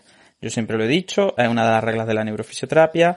El movimiento normal no existe, son los padres. Entonces, eh, no hay más allá. Eh, claro, volvemos a lo mismo. Si siguiendo teorías jerarquistas, cerebro tribuno y todo eso en base, consideramos que los máximos niveles de corticalización corresponden a un mejor control top-down, pues cuanto mejor sea el control top sobre lo down, mejor será la función. Por tanto, todo lo que aparece con la pérdida del control top porque había una lesión, pues que la médula se ha enfadado y entonces ha empezado a mandar reflejos patológicos y no sé qué, no sé cuánto.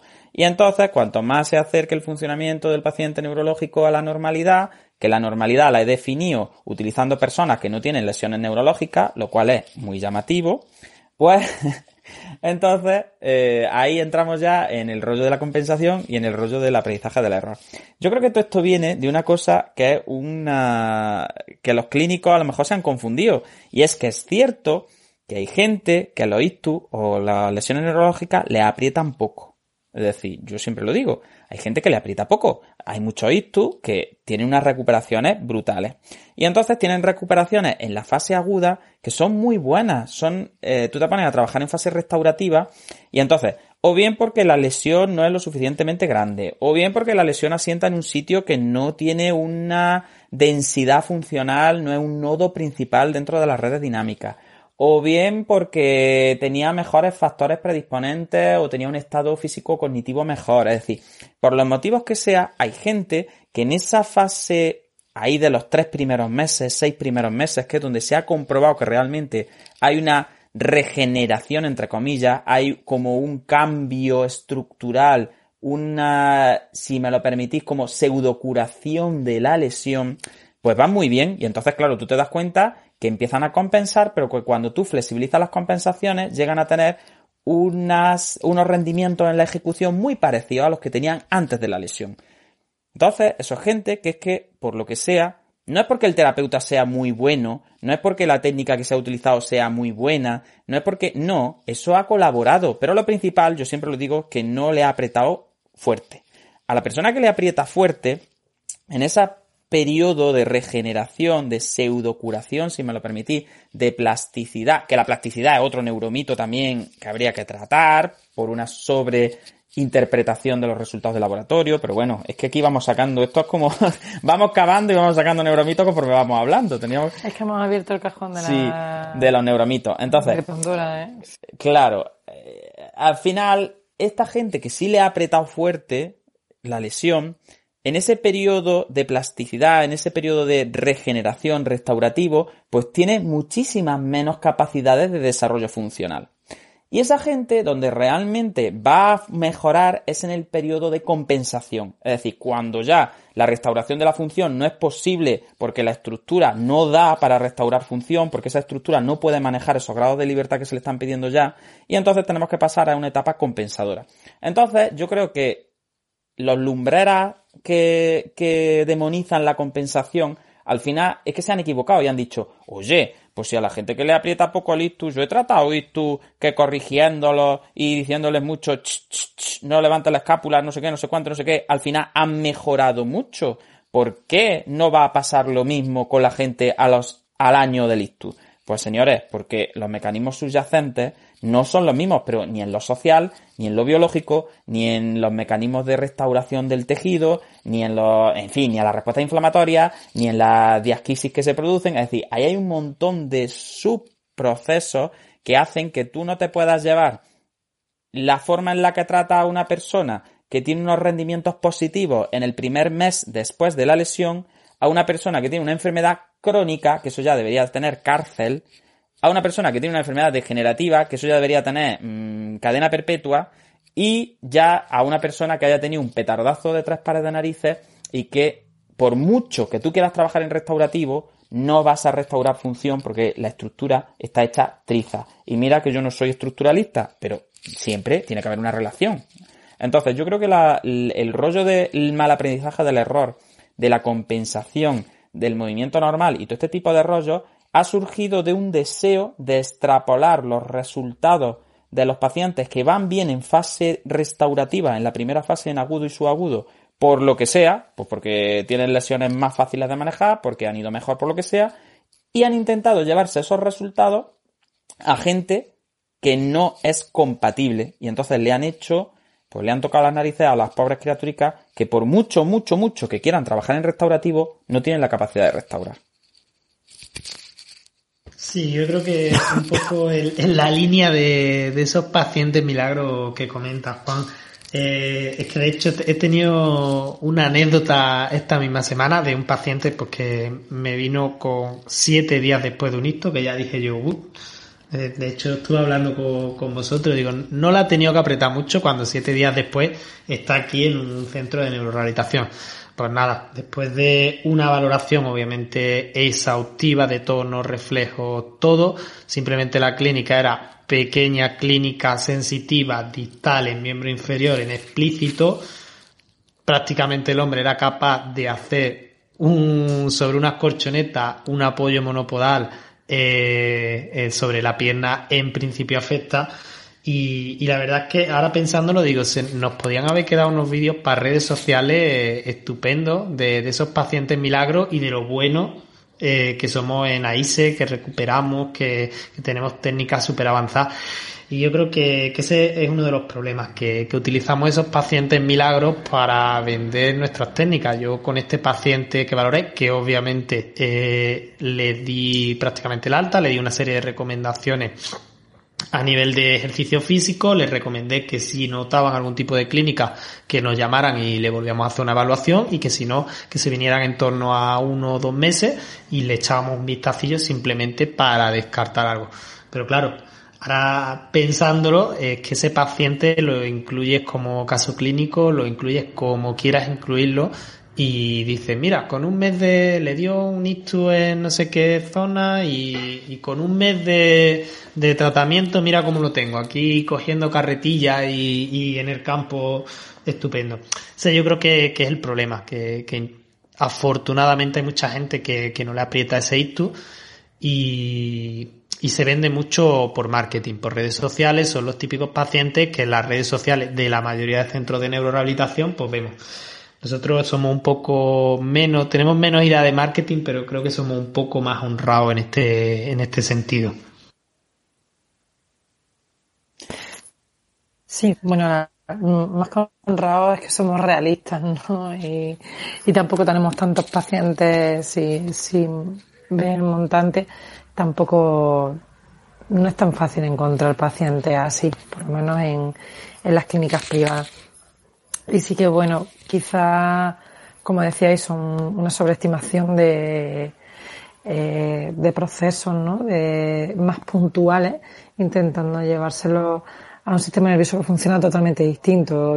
una cosa que siempre le digo a mis pacientes es que eh, lo que no sería normal, porque cuando me dicen es que me han dicho que no me muevo normal, eh, yo siempre contesto es que lo que no sería normal es que se moviese igual que antes del ictus teniendo un cacho bastante más pequeño de, de seso funcionando. O sea, eh, sería muy complicado, ¿no? Que un sistema nervioso al que le faltan piezas, como yo le digo a los pacientes, eh, pudiera funcionar como el que no le faltan. Es que eso es que sería verdaderamente el milagro que, que funcionase así. Entonces quizás es nuestra función romper con ese, con ese discurso que a veces les traen, ¿no?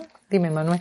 Sí, ¿no? Que como si pinchas la rueda del coche y quieres que el coche siga y no haga ruido, ¿no? O como si se te rompe el tubo escape del coche y, y pretendes que, que, el coche no haga ruido, ni funcione raro, ni que vaya bien. Al final es, es tan fácil, fíjate tú, con la, la, idea tan mecánica y tan estructuralista que me, que me lo estoy llevando, pero claro, obviamente no podemos pretender que un sistema que tiene un daño en una de sus partes eh, funcione como un sistema completamente íntegro. Totalmente. Y, bueno, volviendo a lo que estábamos hablando de este neuromito, quizás sería interesante eso, romper una lanza a favor de, del error, porque eh, yo me quedaría con una frase que, que les digo mucho a los alumnos, que el error no se aprende, sino que se aprende del error. Y, y quizá un ejemplo como muy visual es un, eh, yo siempre les digo, ¿no? Si tú vas bajando las escaleras eh, te cuela eh, dando un paso más largo que del, que debería haber dado y te caes, al día siguiente no eres más bueno, no eres más eficaz, que al final eso es lo que define el aprendizaje, cayéndote. Es decir, al día siguiente cuando tú bajas las escaleras no es que te caigas mejor, es que dejas de caerte, ajustas el movimiento en base a ese error para evitar volver a cometerlo, pero eh, cuando suceden errores en ese sentido, si los tomamos como eh, un movimiento que no debería haber aparecido, eh, y en términos muy funcionales como, como este, lo que está claro es que el sistema lo que va a aprender es de eso y va a aprender a intentar evitarlo.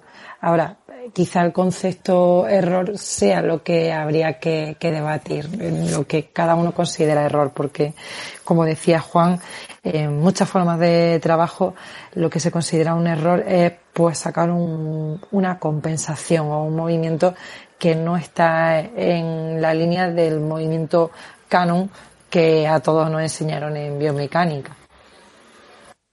Sí, yo haría aquí una reflexión sobre la importancia de, las teorías de control motor y, de la atribución que haga cada terapeuta eh, en la recuperación y la intervención con, con, sus pacientes. Porque mira, estamos partiendo de la base de que hay métodos que consideran el horror como patológico. Por lo que tú nos has comentado, Yolanda, no es que no lo consideres patológico, sino que lo consideras en muchos casos una fuente de variabilidad y una fuente de aprendizaje. Entonces, mm, creo que, que interviene tantísimo esa, esa mentalidad, ya no, ya no tanto esa aplicabilidad, sino la mentalidad del terapeuta, la forma que atribuya eh, el funcionamiento del sistema nervioso, que entienda la lesión y que entienda el funcionamiento del paciente, eh, dentro de un mismo eh, funcionamiento eh, estamos viendo corrientes que hablan de una cosa y corrientes que hablan de lo radicalmente opuesto. Entonces, la, influencia que puede tener en un paciente y la importancia de, como terapeutas de formarnos y de por lo menos estar a la vanguardia de, estas teorías y de estas eh, ideas sobre el funcionamiento del sistema nervioso.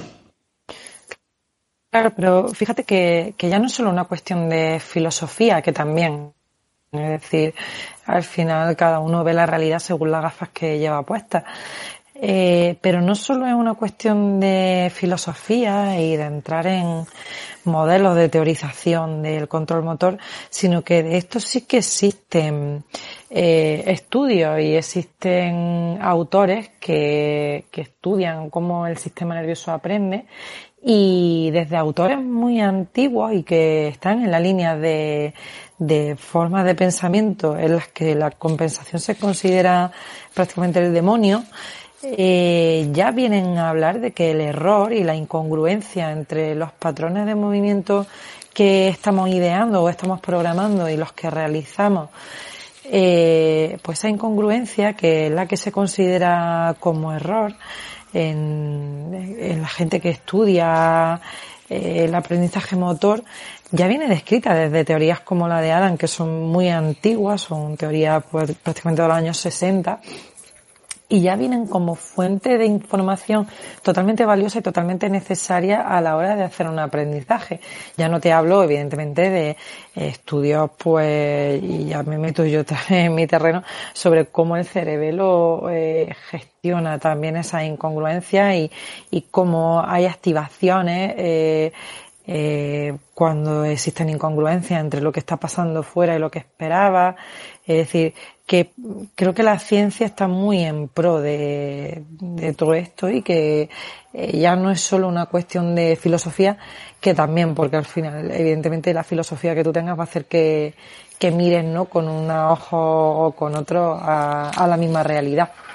Pero bueno, yo creo que, que quizá ese mito sobre no lo dejes que se equivoque o no lo dejes que se mueva mal porque lo va a aprender y eso es mal adaptativo, pues creo que deberíamos romper con, con él y, empezar a trabajar de una forma más proactiva y más en la que eh, la persona se pueda equivocar y que aprenda de sus errores. Al final somos muy dicotómicos y siempre eh, como que los fisios necesitamos mucho que nos digan lo que se hace y lo que no se hace, ¿no? Esto sí, esto no. Esto lo puedo hacer con el paciente, esto no. Y al final el error, pues yo siempre lo comparo un poco como con el agua, ¿no? Como vamos a ver. No es ¿Le doy agua al paciente o no le doy agua al paciente? Pues hombre, si el paciente está cansado y no tiene problemas para beber agua, pues le hace un favor, lo hidrata y le viene muy bien. Ahora, si el paciente tiene una disfagia de tres pares de cojones y le da cinco litros de agua, pues a lo mejor se muere.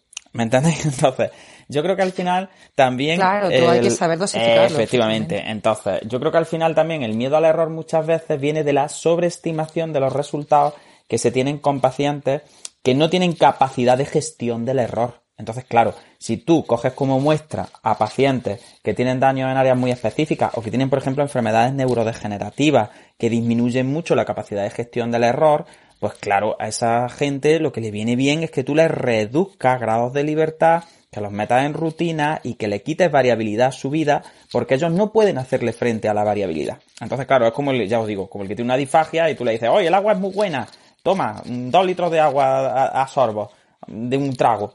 Entonces, lo ahogas, pues claro, evidentemente. Ahora bien, ¿cuántos de nuestros pacientes, por definición, son incapaces de gestionar el error de forma que puedan mejorar los rendimientos con respecto a ese error? Pues muy poquitos tienen incapacidad real para eso. Es decir, la mayor parte de la gente, salvo ya os digo, salvo casos muy concretos de aprasias que ya son muy progresivas, pues porque hay una demencia de fondo, eh, casos de enfermedades neurodegenerativas en las que ya a lo mejor incluso la parte cognitiva más que la física también poco a poco se va deteriorando.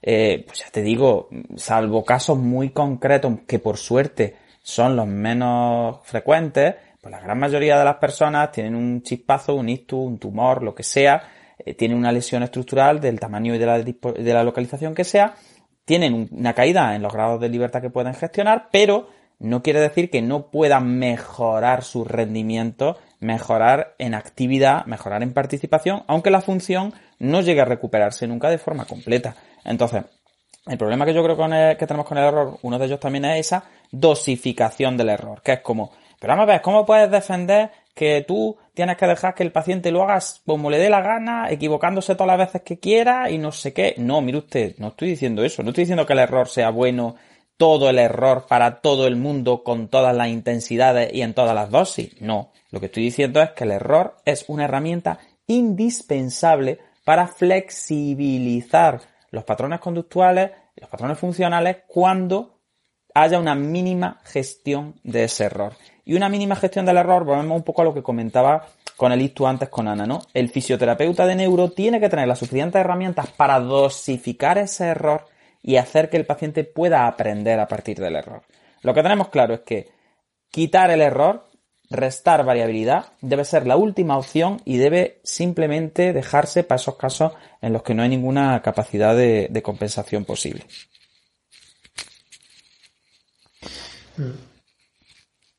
Bueno. No hemos abierto el micro, Manuel y yo, la Manuel ha abierto el micro para hacer. Totalmente. Yo creo que, da para. Yo creo que da para pa mucho este tema, porque eh, ya lo estuvimos hablando cuando, cuando vine yo a hablar de aprendizaje. Eh, creo que es algo que no se, que no se suele trabajar o no se suele enseñar a los fisioterapeutas y, y que nos tenemos que buscar un poco las habichuelas para saber valorar esto.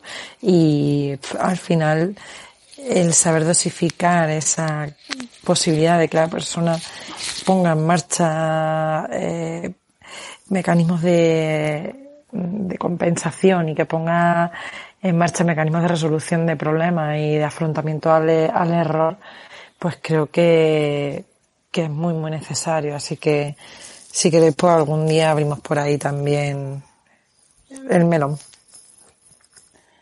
Yo creo, que, yo creo que en cada semana, en cada podcast hacemos, abrimos como cuatro o cinco temas que, que nos lo deberíamos ir apuntando porque estamos abriendo demasiados temas. Eh, bueno, yo no sé si os habéis dado cuenta, pero llevamos una hora y cuarenta minutos, chicos. Eh, yo la verdad es que mm, creo que nos ha quedado un episodio bastante distendido y bastante, por lo menos yo me, he entretenido bastante y se me ha pasado rápido el tiempo sin tanta estructura como llevamos algún día, aunque vamos, nosotros no, somos principalmente, nos caracterizamos por una estructura muy rígida, pero bueno, esto de, no tener ese análisis del artículo de por medio y que sea un poco de debate y que de un tema salga otro y vayamos saliendo, a mí personalmente me gusta, me gusta bastante este, este formato de, episodio. No sé, vamos, invito a, a, los que estén escuchándolo en diferido que nos dejen feedback, ya sea para bien o, o sea para mal, si os gusta este tipo de, de de formato un poco, un poco más distendido, un poco más de debate, un poco más abierto y que vayan saliendo temas y vayan saliendo un poco estas creencias habituales.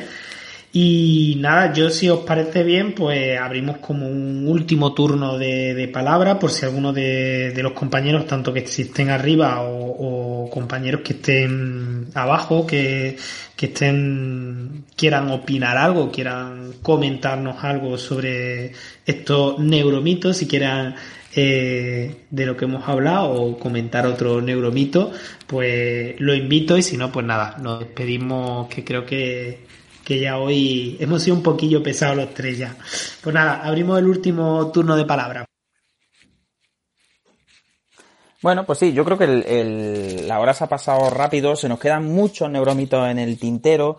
yo, desde luego, me quedo con muchas ganas de hablar sobre pues, los neuromitos que tienen que ver con el trabajo de fuerza y la espasticidad o el aumento del tono, o con el reclutamiento volitivo en miembros superiores y el aumento de los patrones patológicos, o con, en fin, con la, el no trabajo intenso ni de fuerza ni a dosis elevadas con pacientes neurológicos porque tienen que guardar reposo y pobre tico, no vaya a ser que les pase algo.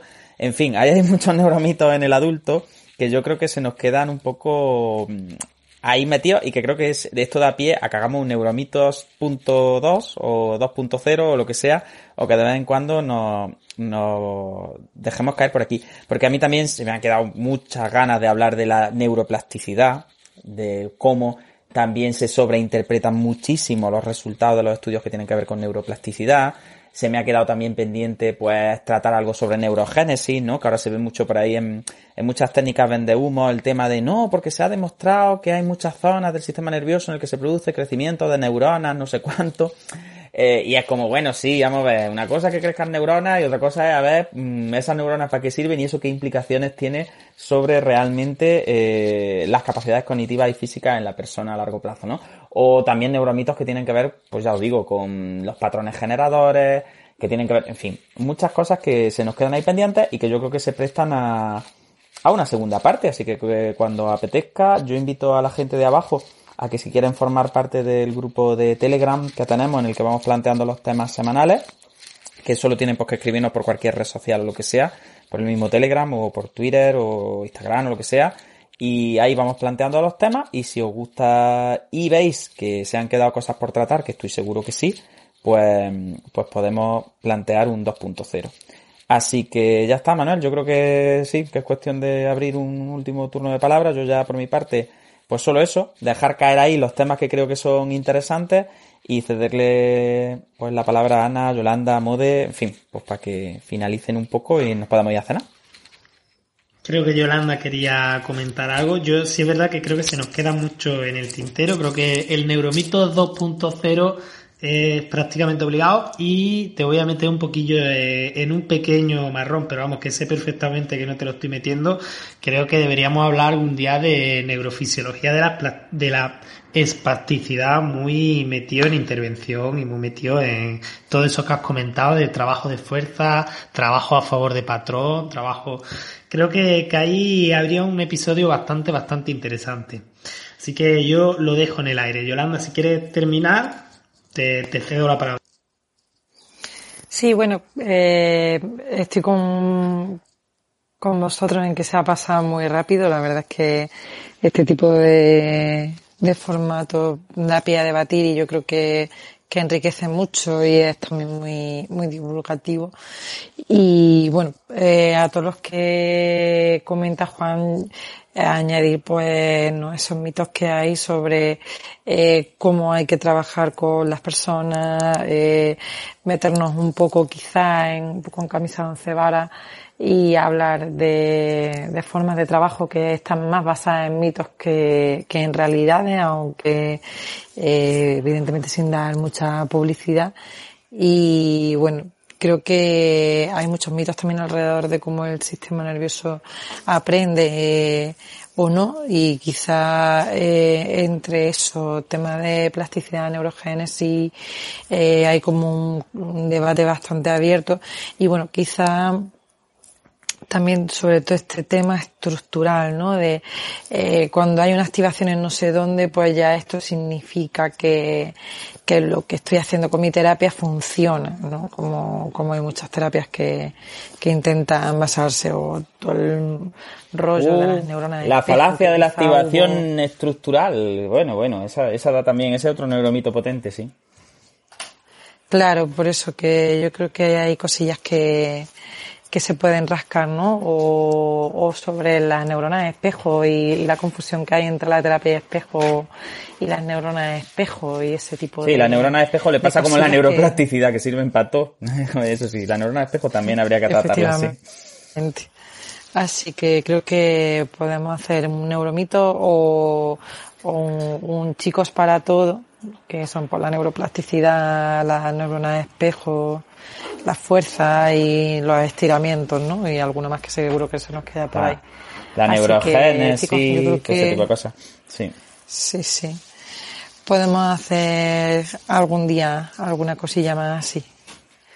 Así que si queréis, eh, podemos cerrar porque somos muy pesados. Sí, nos ponemos, nos ponemos y, no paramos. Yo si alguno de abajo quiere subir, si no, pues si os parece bien, nos despedimos ya por hoy, abrimos micro. agradecemos sobre todo pues todo el mundo que ha estado aquí, todo el mundo que, nos está escuchando por diferente. Uy, Manuel, tenemos una mano arriba. Acaba de Isabel solicitar mano. Ahora mismo. Le doy ahora mismo paso, ¿vale? Venga, pues sí, dale. A ver si podemos. Sí, ¿no? Ya la tenemos aquí. ¿Qué tal, Isabel? Buenas tardes. Buenas tardes, perdonad que entré hacia el final. Es que me, me he encontrado en la sala y, quería, bueno, daros las gracias por tratar estos temas y comentaros que, bueno, que quisiera saber también si, bueno, es que yo estoy con mi hija que tiene una enfermedad rara y justo esta tarde hemos abierto una sala para hablar de la fisioterapia, cómo intervenir en, en nuestros chicos por que claro, muchas veces algunos no tienen, eh, que lo quiero decir las cosas tan deprisa que no me No te preocupes, mujer, no tenemos prisa ninguna. Además estamos encantados de que, de que intervenga. haciendo algo y me está entreteniendo. bueno, que muchas veces si no tienen comunicación y tienes que estar adivinando por las miradas, por las formas de actuar y todo eso, entonces nos cuesta mucho.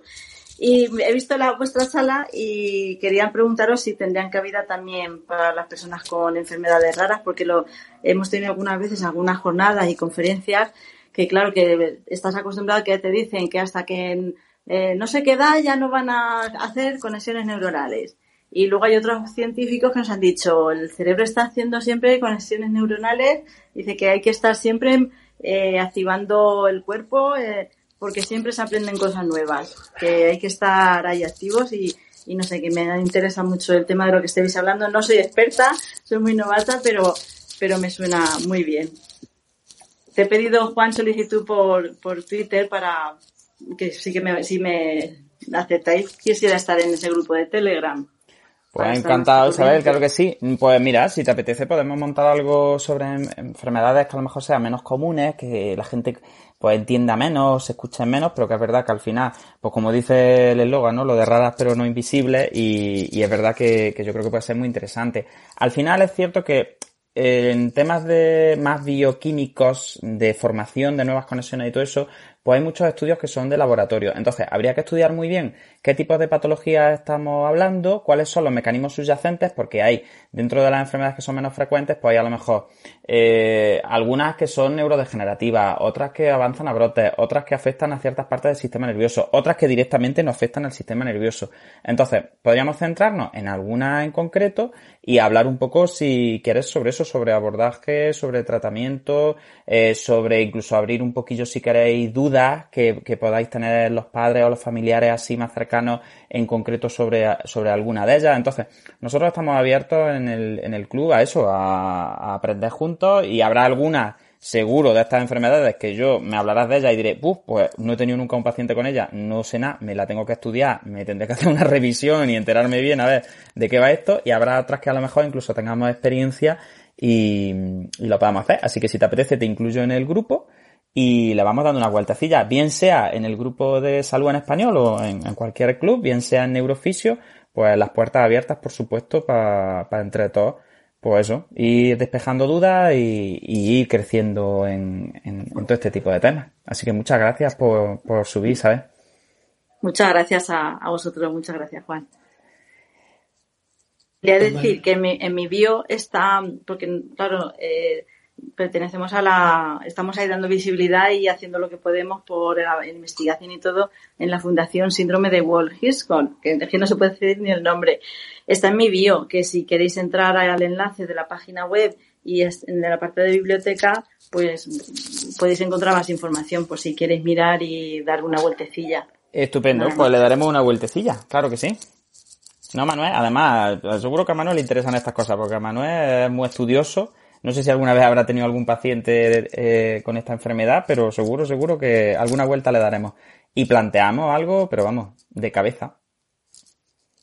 Muchas gracias. Eh, bueno, yo, sí, yo sinceramente no, no conozco la patología, pero vamos, te puedo asegurar que, que mañana por la mañana le, le echaré un vistacillo y, y veré un poquillo de, de qué trata. Es verdad que que creo que esto es lo bonito de, de esta comunidad y de, de, lo que se está creando un poco y la importancia, por eso también agradecerte un poco Isabel que subas, que compartas eh, tu visión, no tanto como profesional y más como, como familiar en este caso, pero creo que eso es lo bonito de, de crear un poco lazo entre disciplinas y entre profesionales, entre padres y creo que al final es el, como siempre se dice, conocimiento si no es compartido, pues no, no es conocimiento. Creo que nosotros os podemos aportar muchísimo a vosotros como padres y como familiares, pero es que nosotros como profesionales nos tenemos que nutrir también de, esas experiencias vuestras y de, ese conocimiento compartido. Entonces, por supuesto que yo por mi parte recojo el guante que, no, nos han lanzado y por mi parte todo lo que queráis eh, compartir y todo lo que queráis eh, colaborar, yo completamente abierto. Así que bueno, si os parece, eh, cerramos un poquillo el episodio de hoy, que no se nos sea muy largo y nos cubra un poco eh, el, tiempo límite que tenemos ahora mismo en la, plataforma de podcasting. Simplemente agradecerte de nuevo, Isabel, la, la colaboración y la invitación a, a, esa, a esa creación de lazo. Y nada, y al resto de personas por aguantarnos esta tarde, por escucharnos y, por mostrarnos tanto feedback y tanto apoyo.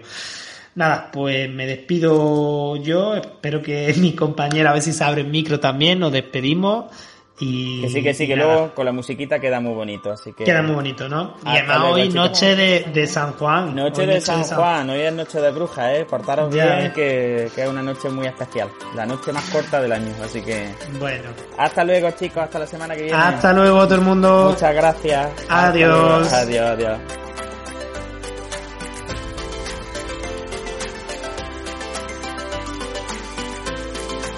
Neuroconciencia, del caos a la sinergia.